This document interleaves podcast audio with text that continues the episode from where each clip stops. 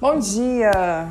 Vamos ler hoje em Esther, o livro de Esther na Bíblia, no capítulo 4, verso 12 até o 14, que diz assim: Quando Mardoqueu recebeu a resposta de Esther, mandou dizer-lhe: Não pense que, pelo fato de estar no palácio do rei, você será a única entre os judeus que, esca que escapará. Pois se você ficar calada nesta hora, socorro e livramento surgirão de outra parte para os judeus, mas você e a família do seu pai morrerão. Quem sabe se não foi para um momento como este que você chegou à posição de rainha? Bom, todos sabem que Mardoqueu naquele momento, né, o seu povo estava prometido de morte, né, estava com um decreto afirmando que todos seriam exterminados. E a rainha Esther, que tinha chegado ao trono, pela vontade de Deus, também pertencia ao povo judeu. Só que a sua identidade havia sido escondida por medo né, do que poderia acontecer com ela, ou dela poder talvez não chegar à posição de rainha.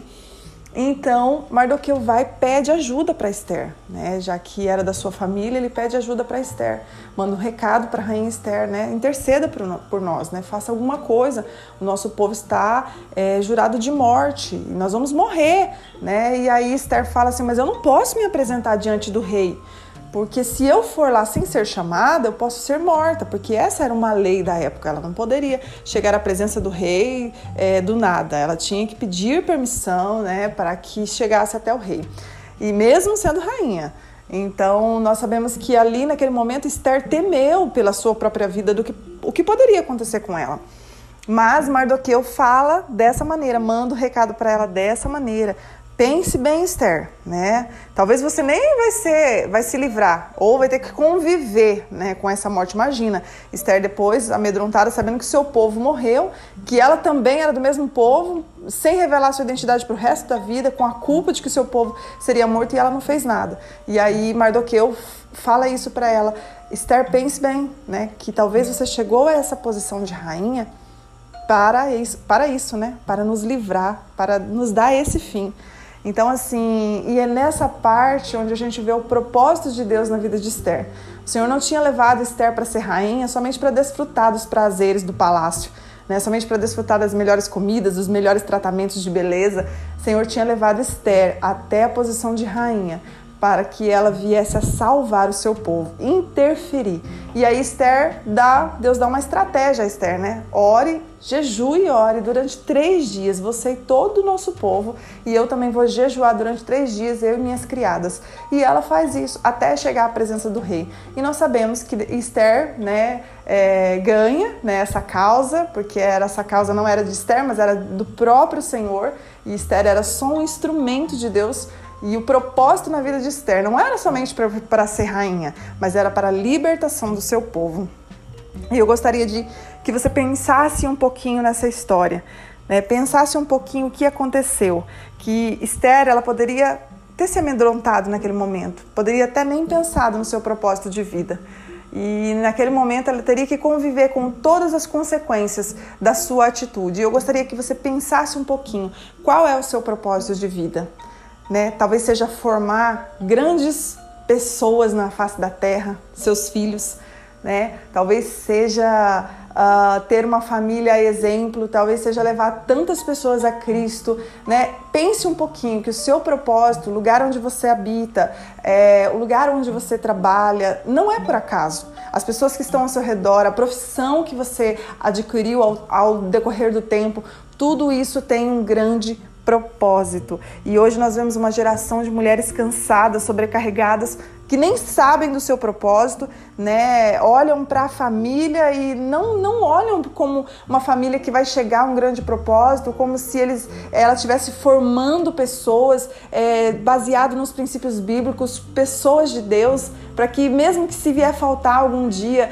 é, bens, mesmo que se vier faltar tudo, mas a, não falte a fé, não falte a confiança, não falte a alegria. É isso que nós precisamos pensar. O que nós estamos formando nos nossos filhos? Qual é o nosso propósito na face da terra, como esposa, como mãe, como amiga, como filha, né? Não deixe morrer o seu casamento, não deixe morrer os seus sonhos. Às vezes, mulheres que estão tão sobrecarregadas e elas não, não, não procuram ajuda, não pedem ajuda, não, não querem saber da mudança, querem que mude, mas elas não fazem nada para mudar. E hoje eu te convido a se posicionar, a se levantar, porque o que seria dos judeus se Esther não tivesse se levantado? Busque em Deus, jejue, ore, busque em Deus, porque é de lá que vai vir a sua vitória. O que seria de Abigail, né, se ela não tivesse corrido na frente para salvar a sua casa, com uma estratégia de levar comida para Davi, mas salvar a sua casa? O que seria de Israel se Débora não tivesse se levantado?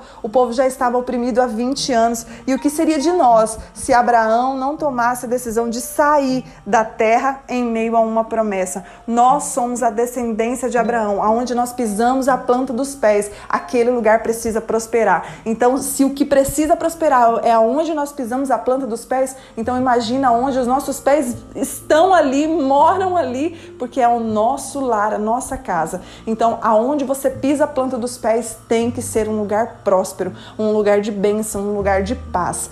É essa a palavra que o Senhor me deu para o dia de hoje. Vamos orar? Senhor, meu Deus e o meu Pai. Eu te louvo, Senhor, por cada uma, Pai, cada uma que está a me ouvir. E eu peço a Ti a Tua bênção, a Tua graça, Senhor. Eu peço a Ti a Tua coragem. Renova as forças das tuas filhas, Pai. Ajude elas a se levantarem contra qualquer situação que está se levantando na vida delas, Pai porque eu sei que o nosso Deus é muito maior do que qualquer circunstância, do que qual, qualquer tempestade. Então eu peço a Ti, em nome de Jesus, venha dar um vigor agora, um ânimo, Senhor, uma força vinda de Ti, para que elas venham se levantar e se posicionar, sabendo que elas têm um propósito de gerar filhos para Ti, de gerar um casamento para Ti, de gerar um lar para Ti, de gerar sonhos, de gerar, Senhor, algo grande na família delas e extraordinário para para ti, para louvar o teu nome, para engrandecer o teu nome, pois eu sei que a nossa descendência vai ser, vai ser conhecida nas nações, Pai, por louvar e agradecer ao teu nome por estar debaixo de uma promessa, porque a tua palavra diz que os nossos filhos são sementes benditas do Senhor. Então eu me levanto hoje para orar por elas, Pai, porque eu sei que grandes coisas o Senhor tem na vida de cada uma. E eu peço a Ti que essa força sobrenatural vinda de Ti, Pai, faça elas se levantarem e se posicionarem e jamais, Pai, jamais venha morrer suas famílias, os seus sonhos, os seus casamentos. Em nome de Jesus, nós repreendemos isso da vida das tuas filhas, Pai mas que elas venham se levantar, porque eu sei que a vitória já está em tuas mãos e é de lá que ela está vindo. Então, se nós nos posicionarmos, jejuarmos, orarmos, Pai, diante de Ti, sabemos que a vitória é certa, em nome de Jesus. Assim como Deus deu a vitória a Esther, porque se levantou e se posicionou para um propósito que o Senhor já havia gerado ela para isso. Eu peço a Ti, em nome de Jesus, nessa manhã, se levante, porque Deus tem vitória para te dar.